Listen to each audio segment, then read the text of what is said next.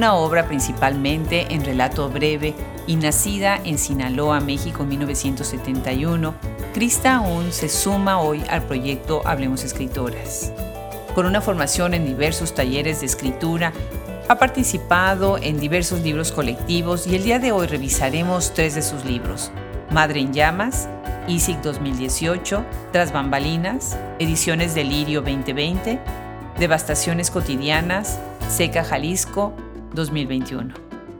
Le damos las gracias por sumarse a este proyecto y los invitamos a todos a que visiten nuestra página web y escuchen nuestros podcasts en todas las plataformas de audio cada lunes, cada miércoles y vayan los jueves y los sábados a nuestro blog. No olviden visitar Shop Escritoras en donde podrán encontrar la obra de Krista Un. Yo soy Adriana Pacheco y bienvenidos.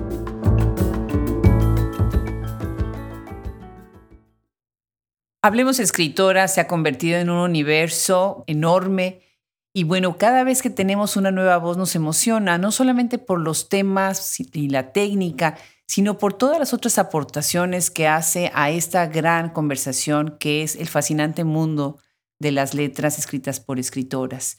Muchísimas gracias, Krista Aún, que hoy te unes a este proyecto. Gracias por aceptar la invitación. A ti, Adriana, es, es un honor estar aquí. Para mí, Hablemos Escritoras es una escuela. Me encanta escucharlas, aprender de todas ellas, de su experiencia, de su proceso creativo y, como te digo, es una escuela para mí y estar aquí es un, un honor. Ay, muchísimas gracias en nombre del equipo. Me encanta que lo veas como una escuela, me encanta. Es una pequeña aportación a lo mucho que se tiene que decir todavía. Bueno, pues Krista es mexicana, es nacida en 1971 y bueno, tiene una relación muy interesante porque ha estado en la Ciudad de México, que es la capital, en Ciudad Juárez, que es el norte, y se ha movido en todo este espacio, ¿no? En el estado de Jalisco y en todo este espacio que tiene tantas voces tan interesantes de la literatura. Krista, ¿por qué hablar con tantos silencios? Qué interesante tu obra, qué maravillosa tu obra tan cargada de silencios. Cuéntanos. Ay, gracias Adriana por verla con esta generosidad. Mira, para mí el silencio es como a veces indispensable, necesario, porque es donde reflexionamos, es donde nos damos la oportunidad de, de analizar las cosas. Y para mí el silencio, cuando recurro pues a la brevedad, es porque reconozco que el lenguaje es muy potente y entonces no hay necesidad en ciertas ocasiones de agotarlo, más cuando la intención es ser breve, ¿no? Cuidar el lenguaje también es darle potencia, es darle su, su justa medida al lector para que partan de ahí y sean ellos los que construyan con esto poquito que les damos, ¿no? Y pues sobre todo a mí me gusta la brevedad porque apunto a que mi lector va a ser un lector activo, que va a estar dispuesto a esto, ¿no? A hacer este trabajo de análisis, de relectura, de encontrar otras interpretaciones. Y me gusta entablar este juego con los lectores.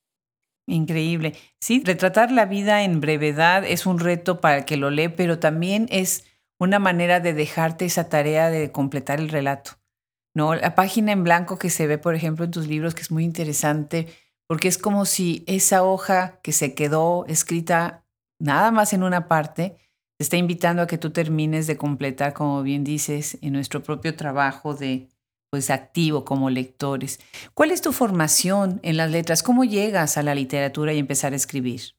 Pues yo creo que llega como nos llega muchas, ¿no? Leyendo. Yo inicié como lectora por ahí de los 16 años, 15, eh, me topé con un libro de Guadalupe Loaesa, me mm. parece que eran Las Niñas Bien. Sí, cómo no. Y me encantó la fluidez de su lenguaje, me encantó reconocer a esa edad que había una crítica, que había un, un mira, volteé a ver esto, me abrió a otras realidades. Y luego me topo con, con una novela de Elena Pnatowska, Hasta no verte, Jesús mío, y ahí dije yo, ¿qué es esto, no?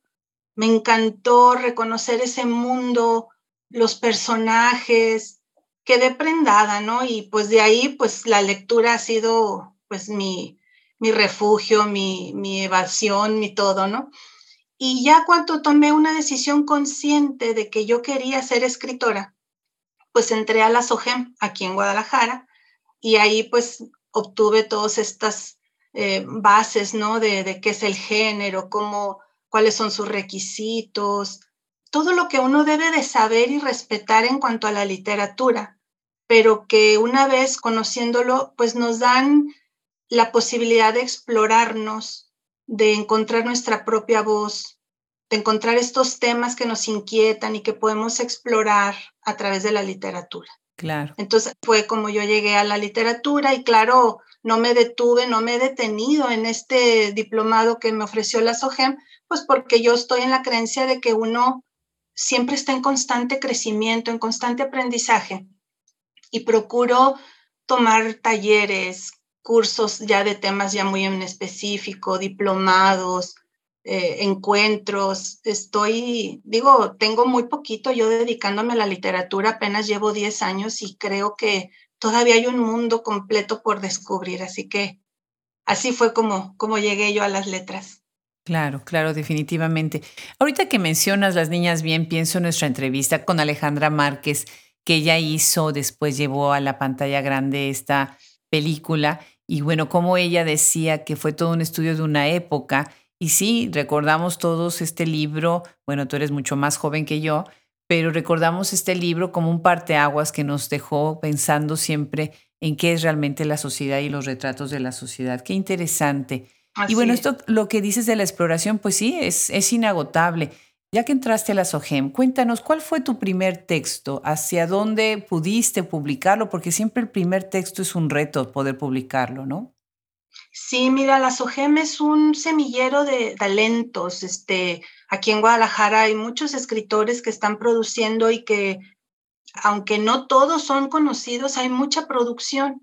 Y la SOGEM aporta eso, porque mi primer texto publicado fueron dos cuentos que fueron seleccionados para una antología que cada año publica la SOGEM.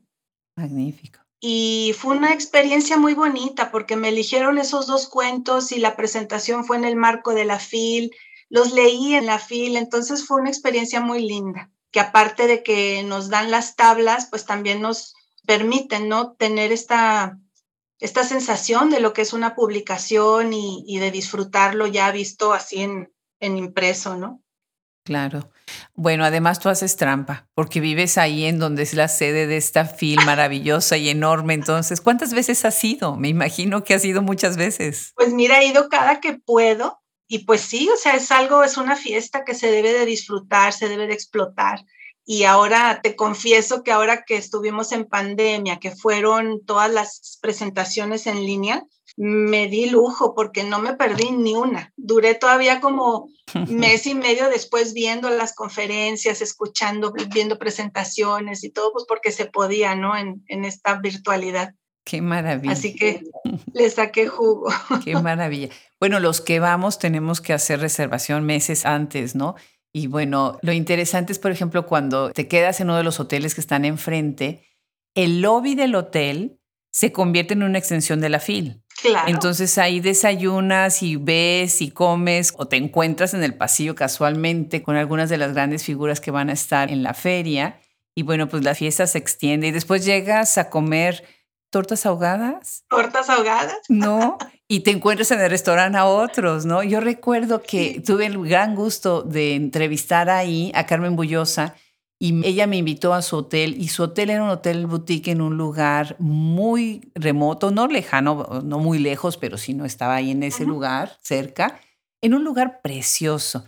Y me emocionó muchísimo poder compartir ese espacio con ella en este lugar que me estaba ella invitando. Todas esas cosas de Rama Lafil, que de verdad es todo un, una joya de nuestro país. Es hermosa es hermosa y es muy bonito ver a tanta gente reunida en torno a la literatura y ávidos por los libros. Es muy bonito, muy bonito. También tengo muy presente la entrevista que le hiciste a Liliana Blum en un café. Sí.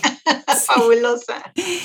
Qué linda, muchas gracias. Con un ruido alrededor y bueno, yo nerviosísima que el micrófono iba a pescar bien la voz. Y fue precisamente en las instalaciones de su editorial que nos prestaron ahí un espacio.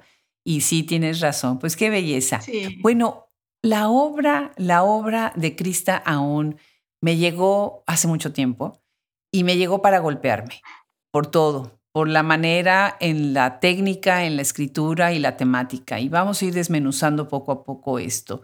Primero hablemos de la técnica. Entras en un espacio muy interesante que se está ahorita hablando mucho con varias escritoras, que es el microrelato. Este que casi queda en la reducción del epígrafe y queda casi en una sentencia que podría yo decir pensando en Cristina Rascón, en un haiku, pero narrativo. Y me gusta muchísimo porque te sumas a grandes voces, como ahorita recientemente tuvimos el gusto de entrevistar a Patricia Esteban y hemos tenido ya a Cristina Udave, tenemos a una gran maestra de microrelato, Clara Obligado, algunas de ellas escribiendo desde España, otras desde México, otras desde Sudamérica. ¿A quiénes lees para entrar en esta conversación? ¿Las sigues a ellas también? ¿A quiénes más? Sí, por supuesto que la sigo. Acabo de terminar hace unos dos mesecitos, leí Casa de Muñecas de Patricia y te deja fulminada, ¿no? Cecilia Udave hace un eco con el tipo de, escritura que a mí me gusta y claro que es obligada, ¿verdad?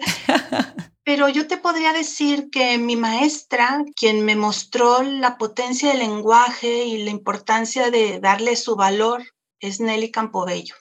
Qué maravilla. Cartucho a mí me dejó completamente encantada, maravillada, pues, con su dominio del lenguaje.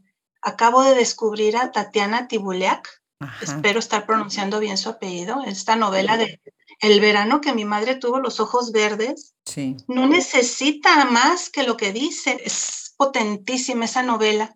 Y pues claro, está Verónica Gerber, Marta Sanz, Recuerdo mucho a Karina Sosa Castañeda con esta novela de Caballo Fantasma, que también son muy breves sus capítulos. Margot Glantz y, claro, pues la maestra Ana María Shua, ¿no? Claro. Pero aparte de estas grandes escritoras que conocemos mucho y que su obra es muy difundida, hay, por ejemplo, una red de minificcionistas que están haciendo una labor tremenda por difundir el género breve y son escritoras que se han reunido en torno a este género de toda Latinoamérica. Hay unas muy conocidas, me parece que están a María Shua, está Dina Grijalva, hay varias escritoras con renombre, pero también hay muchas escritoras que para mi gusto no tienen la difusión y el reconocimiento que merecen. Entonces a mí me gusta mucho también ver qué están haciendo ellas y leerlas para pues empaparme, ¿no? De, de esta de este género que tanto nos inquieta por el reto que representa. Qué maravilla, qué maravilla. Y claro que también hay hombres que escriben microrelato, ¿no? Ahorita estamos hablando de mujeres en este espacio, pero hay también escritores que han inspirado muchísimo esa literatura. Sin embargo, sí se siente que hay un movimiento muy interesante en las escritoras para recurrir a este relato. Y se podría pensar quienes nos están escuchando ahorita, bueno, pues qué fácil, ¿no? O sea, hacer un cuento chiquitito cortitito.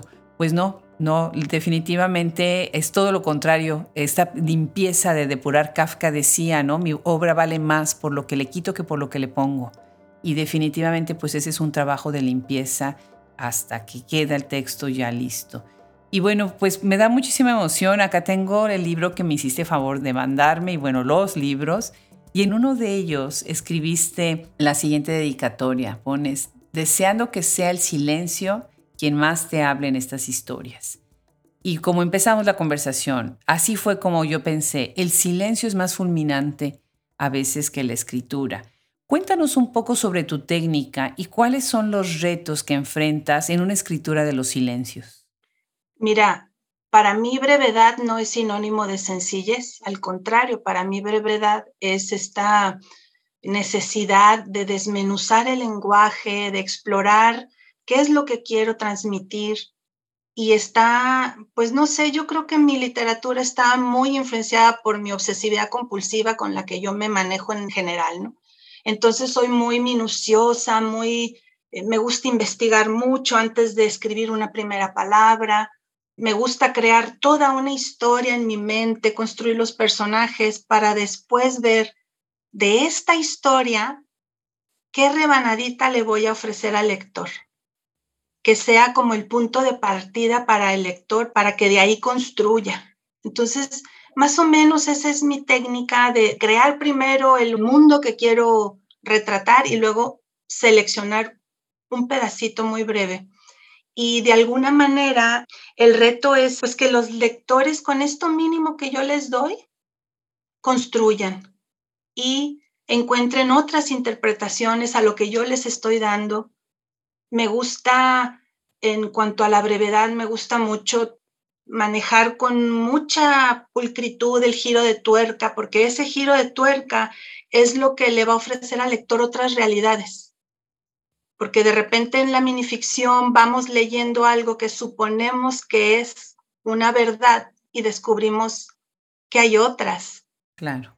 Entonces, es más o menos como yo trato de abordar. Y no creas, Adriana, también lo trato de hacer en cuentos, en novela, para que el lector tenga este reto, ¿no? También de, no darle todo desgranado y que simplemente se siente a leer y ya tenga todo. No, me gusta que el lector también vaya descubriendo y se vaya descubriendo. Claro. Entonces, es más o menos así como, como manejo yo o trato, ¿no? De trabajar la técnica de la brevedad.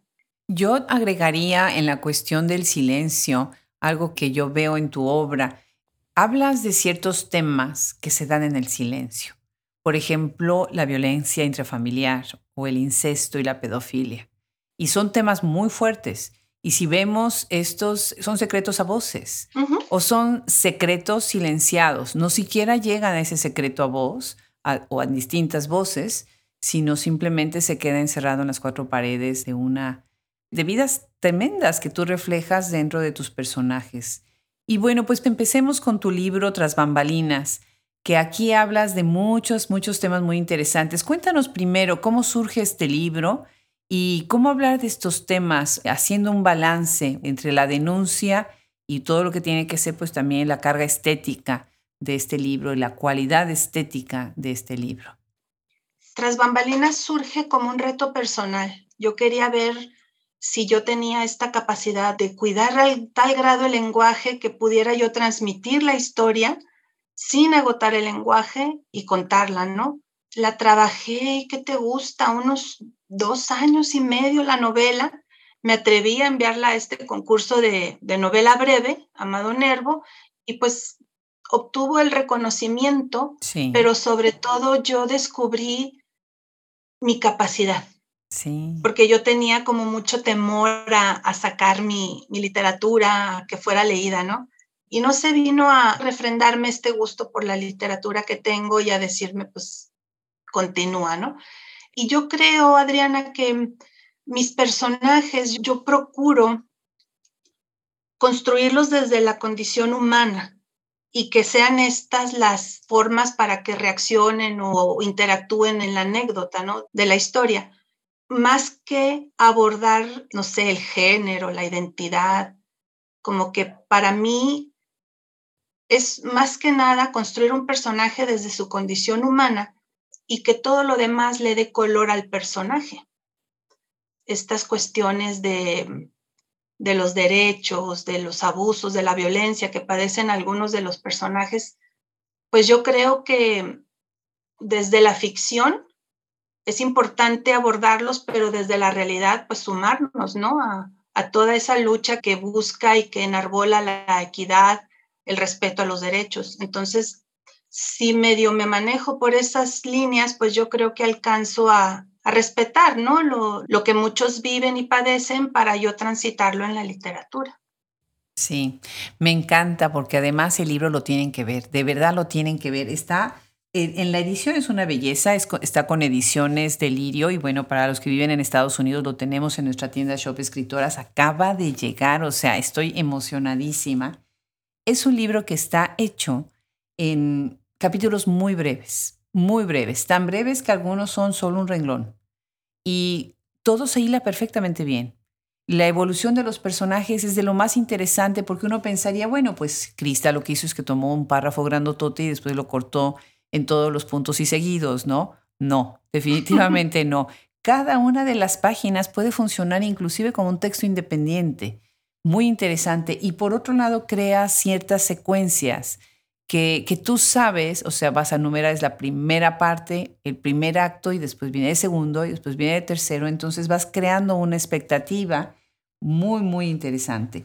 Ahora, el tema más importante que siento yo es precisamente estas relaciones intrafamiliares que parten de ciertos conflictos individuales, qué es, por ejemplo, la figura de la madre. Bueno, como pensamos en las madres, siempre tenemos esta expectativa de qué tiene que ser una madre y realmente cómo no es así. Por otro lado, estás hablando, bueno, pues del abuso que muchos chicos gays tienen cuando son niños, cuando son jóvenes y bueno, llega alguna figura de poder abusar de su condición o de su sensibilidad.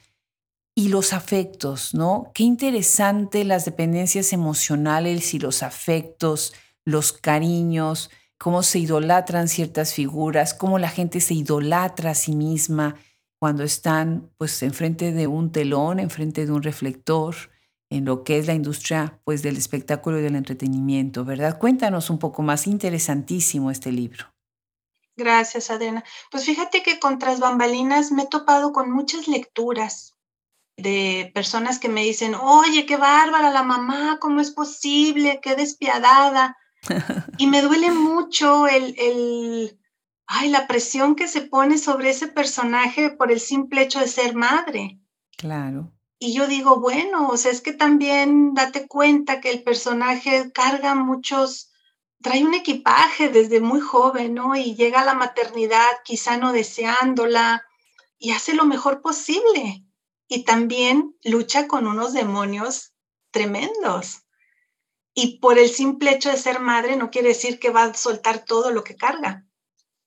Y el hijo, por su parte, pues también, si bien me lo leen como una víctima total, pues también puede ser un tremendo victimario.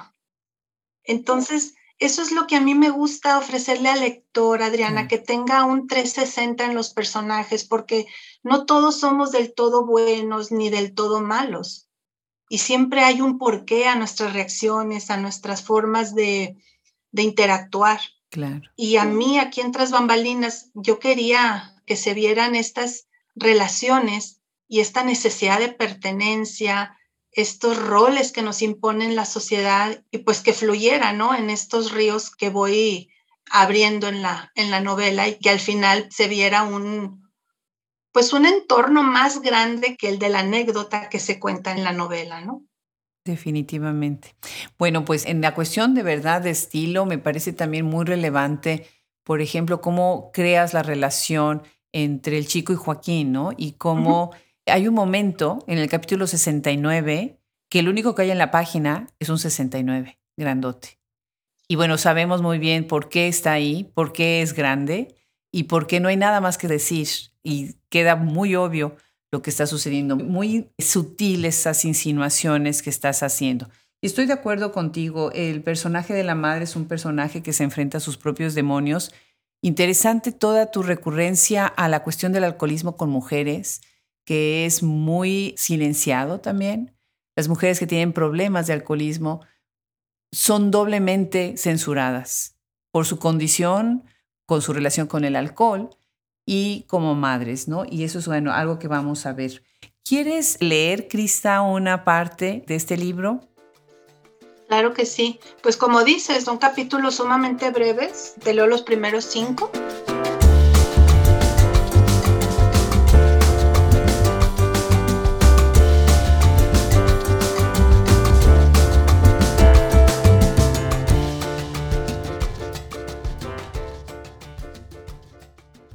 Sale tras bambalinas. En el centro del oscuro escenario, un reflector le ilumina el rostro. No sé cómo viviré sin ella, dice durante el puente instrumental de la melodía. Brinda con el vaso de agua que alguien le ofrece. De un trago agota la bebida y simulando que canta, muestra tantas facetas de interpretación como cortes en una licorera de cristal. Capítulo 1. Solía decirle que era la mujer más hermosa del mundo, que de grande me casaría con ella y que nunca nadie nos separaría. La madre reía diciendo que no debía prometerle imposibles. Entonces, él se lo juraba con la misma convicción con que sueña un niño de seis años. Capítulo 2. En aquella época, mamá cantaba en un bar de la zona rosa. Capítulo 3. Durante muchos años, madre e hijo compartieron cama. Yo la abrazaba, enredaba el dedo en un mechón de su pelo y me quedaba dormido, amarrado a ella, soñando con ella. Capítulo 4. Nos tumbábamos a ver fotos. Mamá hojeaba los álbumes. En todas aparecía espléndida, vestida como una estrella de cine, con una copa o un cigarro en la mano, riendo. Yo preguntaba quiénes eran las personas a su lado. Ella guardaba un breve silencio, luego susurraba nombres, acariciaba las imágenes con la yema y regresaba a esa época dejándolo solo en la habitación. Él los odiaba. Le enojaba el abrazo por la cintura, que juntaran su rostro al de ella o la miraran fijo mientras posaba para la cámara. Tanto los aborrecía que deseaba arrancar la foto, romperla y quemarla, pero apenas cambiaba la página, los olvidaba. Capítulo 5. Del hijo no guardaba fotos. Genial, genial. Felicidades por este libro. Los invito a quienes están escuchando. Crista aún, de verdad, este libro, bueno, me encantó. Pero también me encantó el que sigue, que se llama Devastaciones cotidianas. Vean el título, Devastaciones cotidianas. Yo dije, pero qué barbaridad. Todo un universo en un título tan breve. Y bueno, la contraportada dice, Calidoscopio de desgracias y amarguras de todo tipo. Cuéntanos de este calidoscopio de desgracias y amarguras. ¿Lo escribes en la pandemia? No, fíjate que Devastaciones cotidianas es un libro donde yo reúno 62 minificciones que yo fui escribiendo a lo largo de fácil seis años. Wow. Me han costado mucho pulirlas, entonces, pues por eso no, no me había animado, ¿no? A, lanzarlas a, a, una convocatoria o lo que fuera. Entonces, cuando en marzo del 2020 que nos mandan al encierro por esta pandemia, pues claro que era imposible que yo no me viera tentada a abordar el tema, ¿no? Claro. Y en octubre, me parece octubre del 2020, el Consejo Estatal para la Cultura y las Artes de aquí de Jalisco lanza una convocatoria para becas, para estímulos, ¿no? Para promover la cultura y me atreví a enviarlo y por supuesto aparecen algunas minificciones que, que tratan de esta devastación, ¿no? Que nos pegó a todos. Y por eso aparecen estas, estas pequeñas pandemias en, en devastaciones cotidianas, pero es un trabajo de, de fácil seis años. Wow, pues vamos a leer algunas porque de verdad hay muchas que te dejan, te dejan mudo. Y algo que me interesó muchísimo, esta cuestión de las apariencias que repites tanto, ¿qué pensarás de mí? ¿Tú piensas, Crista, antes de leer, que uno de los problemas que tenemos, para tantos problemas que tenemos, es el problema de las apariencias, que siempre estamos tratando de aparentar quienes no somos y además estamos muy pendientes de qué van a pensar de nosotros?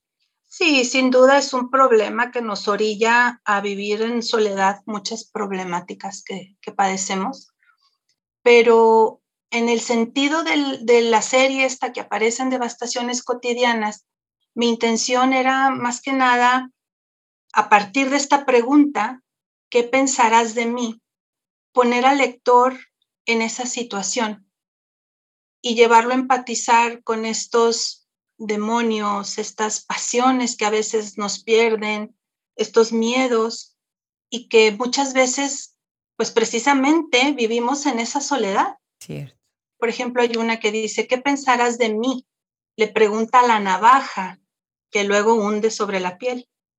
Entonces, es llevar al lector a esa soledad en donde quien padece esta situación, pues está tan solo que está hablando con su demonio está hablando con la navaja, está hablando con el licor, está hablando con la soga. Me interesa muchísimo además la relación del título con ese que pensarás de mí. Por ejemplo, tienes uno que dice, extracto de amapola. ¿Qué pensarás de mí? Le pregunta a la jeringa introduciéndola en la vena. Y con eso el título da todo el sentido, ¿verdad?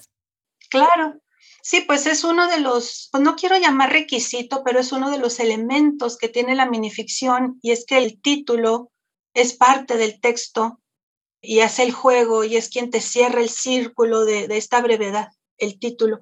No te debe de vender el tema, no te debe de vender por anticipado la minificción, pero sí tiene que hacer mucha congruencia con lo que estás eh, tratando de transmitir. Bellísimo. Pues así va el, el juego, ¿no? De la minificción.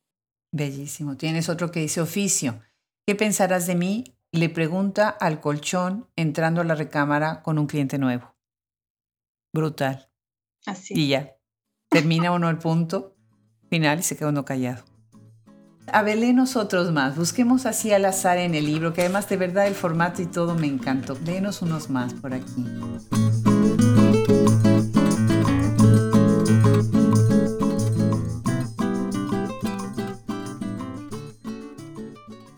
Querido diario, dile a mamá que esta es la última página que escribo, que ya no es necesario que venga y hurgue entre mis cosas, que ya no hace falta que lea lo que con tanta confianza te cuento o insista que todo es mentira. Dile que siempre la quise, que me hubiera gustado que también ella me lo dijera, que entiendo sus razones para defenderlo y que apenas baje esta pluma, se acabarán los reproches. Sí, qué increíble. Pabellón de psiquiatría. Esto no puede ser, doctor. Usted me dijo que el amigo imaginario de mi hijo sería algo pasajero. No, no, no, no, no. Multitudes. ¿Cómo te fue? Pues ya sabes, éramos una barbaridad de personas. ¿Y qué les dijeron? Lo de siempre, que los están buscando. Sí, no, no, no, y tienes tantas partes ahí, por ejemplo, de los hijos desaparecidos y el regreso a cómo las redes ahora siguen hablando como antes se hablaba de los niños desaparecidos y ahora pues a través de las redes se hace de otra manera. Qué interesante libro. Y bueno, definitivamente vamos a hablar ahorita de la cuestión temática, pero déjame antes ir a Madres en Llamas, porque esta idea de la maternidad se me hace tan interesante en el libro Madre en Llamas, aquí estás trabajando cuentos, cuentos cortos, eh, pero no microrelatos, aunque hay algunos por ahí esporádicos, pero dentro de los 30 cuentos, 30 historias que están aquí, casi todas son más elaboradas y hablan principalmente sobre madres e hijos, ¿no? que es muy interesante. Yo que estoy ahorita escribiendo sobre las representaciones de la maternidad en la literatura contemporánea, bueno, tu libro es un libro obligado en ese estudio, definitivamente. Pero estás además atravesando cosas muy interesantes como es el concepto de la domesticidad y el espacio doméstico como un espacio de réplica de roles, que es algo que, bueno, podría uno pensar que es un lugar común, pero sobre todo el espacio doméstico como un espacio de soledades. Y me parece muy interesante de verdad cómo exploras este tema y te sumas a muchas escritoras como eh, Jasmina Barrera, Isabel Zapata, Claudia Boff, que ahorita la acabamos de entrevistar, Claudina Domingo, que también tiene una obra muy interesante sobre maternidades, Abril Posas, que habla desde otro ángulo. Cuéntanos de hablar de ser madre. Fíjate que para mí hablar de ser madre es abrirte a todo un universo. Estamos tan programadas para cumplir con este rol que es inalcanzable de perfección, de abnegación, entrega, pues todo esto, ¿no? Que al mínimo desliz nos tachan o se tacha a la mujer de mala madre. Entonces, si somos nosotras quienes estamos obligadas, por así decirlo, por la sociedad para cumplir con esta ilusión, pues yo creo que también somos nosotras quienes la tenemos que desmitificar. Y, y ser muy honestas, porque maternidades hay muchas y todas son válidas, todas son importantes y todas merecen un reconocimiento. Entonces, abordar a la maternidad desde esta honestidad, desde el reconocimiento del cansancio, del miedo, del deseo o no deseo de la maternidad, de la posibilidad o no de, de decidir sobre nuestro propio cuerpo, pues yo creo que nos toca a nosotras ser quienes hablemos de la maternidad con toda la honestidad posible pues para que quien sí desee enfrentarla, pues no vaya engañada, ¿no? Claro. Es más o menos como, como, pues por ahí va mi intención, ¿no? Y yo digo, la maternidad es un proceso hermoso en la vida de toda mujer cuando está preparada para eso, cuando hay los recursos a su alrededor, el apoyo, pero aún así es un reto enorme. Y enfrentarlo aparte con la imposición social de que tienes que ser perfecta y que tienes que tener todas las respuestas a todo lo que se te venga, pues está, está muy difícil, ¿no? Claro. Me gustaría llamar la atención a cómo la cuestión de las estructuras sociales también hacen que ciertos roles queden tan grabados en la mente de la, sobre todo de los hombres o de los hijos con relación a las madres, pero hay un aspecto muy, muy sutil y muy fuerte que estás abordando, que es el de las maternidades de niñas. Y es muy raro que se vea de esta manera. Claro que sí, hay textos que han hablado desde este punto de vista, pero tienes un cuento que se llama Candidez, que está publicado en Puerta Abierta. Bueno, es parte de Madre en Llamas, de tu libro Madre en Llamas, pero también se puede encontrar en las redes en Puerta Abierta y me lleno de una gran tristeza. Es brutal el cuadro que pintas, a la vez que siento la narrativa muy bien llevada, porque algo que es tan terrible como una niña de 13 años que va a ser madre, tú estás aquí jugando también con la cuestión de la estructura. Me gusta mucho la manera en la que estás usando el lenguaje, pero también la forma. Estás regresando, pensé un poco en Alejo Carpentier y Viaje a la Semilla, de esta involución que muchas veces nosotras, nosotros, quisiéramos que sucediera. Cuando nosotros decimos queremos que regrese el tiempo, el hubiera no existe, son de las cosas más tristes que podemos decir. ¿Por qué? Porque quiere decir que no estamos contentos con este momento y que hay algo atrás que debió de haber cambiado o hay algo atrás donde nos debimos de haber quedado. Cuéntanos de esta idea que es recurrente en varios de tus cuentos, es un tema recurrente en varios de tus trabajos, que es precisamente el abuso, la pedofilia, el incesto y estos niños, estas niñas, principalmente niñas que navegan deambulan, viajan a través de tu escritura? Sí, pues es que siento yo el compromiso de, que si tengo la posibilidad de ser voz para ellos, pues serlo, ¿no? Hacer denuncia de estas infancias tan violentadas, tan olvidadas, este, marginadas. Entonces, me parece importante dejar constancia, sensibilizar, evitar que se normalice. Y por eso son temas que me inquietan, que me duelen mucho y quizá por eso recurro a ellos, a explorarlos. En este cuento que tú me dices de candidez, yo opté por esta cronología inversa porque mi deseo es que no lo padezcan, que pudieran regresar a esa inocencia muy merecida y que están en todo su derecho de tener y que llegan estos eh, eh, seres abominables que son sus monstruos, sus pesadillas reales y les trastornan su vida. Entonces era mi intención quitarle a este personaje y de alguna manera sanar ese dolor que genera saber cuántos niños padecen este tipo de violencias, ¿no? Claro.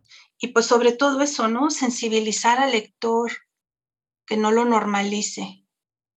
Y muy interesante, el, estamos hablando de una madre, la madre niña, pero estamos también hablando de la madre que a partir de la negación y regreso del silencio, porque no le pregunta a la niña en ningún momento, y, ni siquiera le permite a la niña decir cómo fue que pasó esto, pero la madre lo sabe. Y ahí no vamos a contar más porque me gustaría que vayan al texto y lo lean, pero también la pobre madre tiene esta pues esta manera de querer negar algo que está sucediendo, ¿no? Como la misma niña que está abrazada a su oso de felpa pues tratando de olvidar esto que está sucediendo, ¿no? Claro, sí, pues es que siempre, consciente o inconscientemente, siempre hay un, testigo, ¿no? De estas cosas y consciente o inconscientemente las permiten y pues la única víctima son estas criaturas. Definitivamente. Crista, ¿en qué estás trabajando ahora? ¿Qué más nos vas a traer? Ay, pues fíjate que ahorita estoy, estoy en el proceso más gozoso que es para mí de la escritura, que es que tengo terminados dos proyectos, uno de novela y otro de cuento. Y estoy en este proceso de reescritura, de corrección, de pues de atar todos estos cabos, ¿no? Y de ver qué funciona, qué no funciona, qué le quitas, qué le pones. Y también estoy muy contenta porque la semana pasada firmé contrato con Nostra Ediciones mm, para la publicación de, de una novela. Qué bien, qué bien. Pues muchísimas felicidades. Gracias, gracias. Ya si todo sale bien, yo creo que la veremos publicada para mediados del próximo año. Claro que sí. Me gustaría leer para cerrar la conversación algunos de tus premios. Y bueno, tú fuiste primer lugar en microcuento en GDL en el 2015, tuviste primer lugar en el encuentro minificción Raúl Aceves 2017, fuiste finalista del segundo certamen nacional de cuento Nada que fingir en el 2017, tercer lugar en el tercer certamen literario internacional Pretextos por escritos 2017 Tienes, bueno, obviamente el Premio Nacional de Novela Breve Amado Nervo 2019 con esta novela de Tras Bambalinas y ha sido becaria en el Consejo Estatal para la Cultura y las Artes de Jalisco, que tiene tantas voces tan maravillosas. Pues muchísimas gracias, Crista, por sumarte. Gracias por tu paciencia, porque fue largo el proceso para llegar a ti y ahora, bueno, pues te vamos a presumir y muchísimo.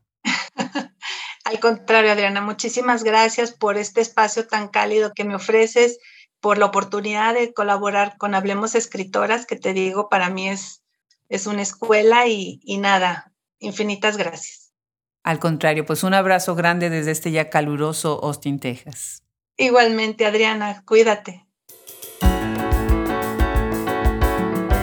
Quedamos invitados a seguir revisando la obra de Krista Un y todo lo que venga en el futuro de su producción literaria.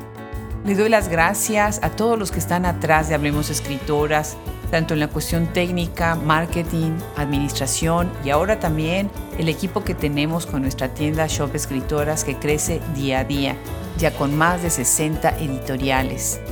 Muchísimas gracias a nuestros colaboradores fascinantes, todos ellos, que nos ayudan y aportan tanto a este proyecto. Gracias a ustedes por su difusión por apoyar ya estos años de estar frente a este micrófono. Yo soy Ariana Pacheco y nos escuchamos hasta la próxima.